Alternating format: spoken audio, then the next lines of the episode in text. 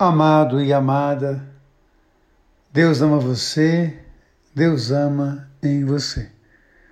Hoje, na minha oração, eu quero agradecer a Deus pela vida de meu pai, pela vida de minha mãe e pela minha vida. Há 51 anos, nesse dia, eu via pela primeira vez a luz, a luz do mundo a luz que eu já recebia no amor de meu pai, de minha mãe, de meus irmãos. Eu sou o décimo filho. E naquele dia, então, eu contemplava a luz maior. Era acolhido na comunidade, era acolhido na família, e assim celebro hoje o dom da vida.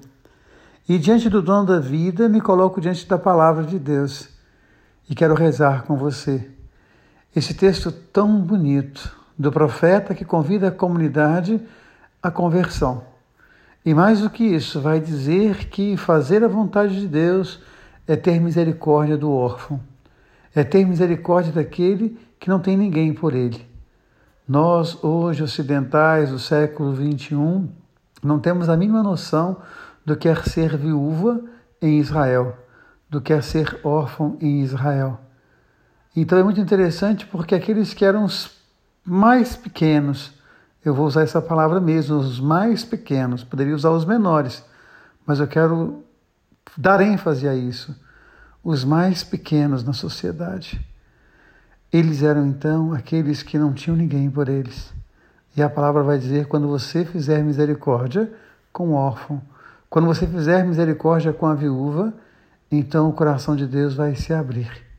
Que hoje a gente possa pensar Diante de tudo aquilo que está acontecendo na nossa sociedade, diante de tantas mortes acontecendo ao nosso redor, que a gente possa pensar: o que é voltar o coração para Deus? O que é voltar de fato o coração para Deus? É falar um monte de coisas da Bíblia? É citar a Bíblia de cor? É conhecer muitos versículos? Ou é de fato defender a vida e toda a vida? Quem seriam hoje os órfãos? Quem seriam hoje as viúvas? Então é nos perguntar qual é a vontade de Deus. A vontade de Deus é que todos tenham vida.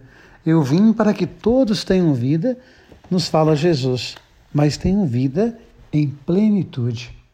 E olhando o evangelho de hoje, ele também vai nos falar isso. Quando o homem pergunta a Jesus qual é o mandamento, Jesus vai responder Deuteronômio 6 e Levítico 19. Amar a Deus e amar o teu próximo. Porque você não pode amar a Deus se você não ama o seu próximo. E esses dois mandamentos estão tão intrincados um no outro que não é possível separá-los. O amor a Deus passa pelo amor ao próximo. E o amor ao próximo revela o amor a Deus.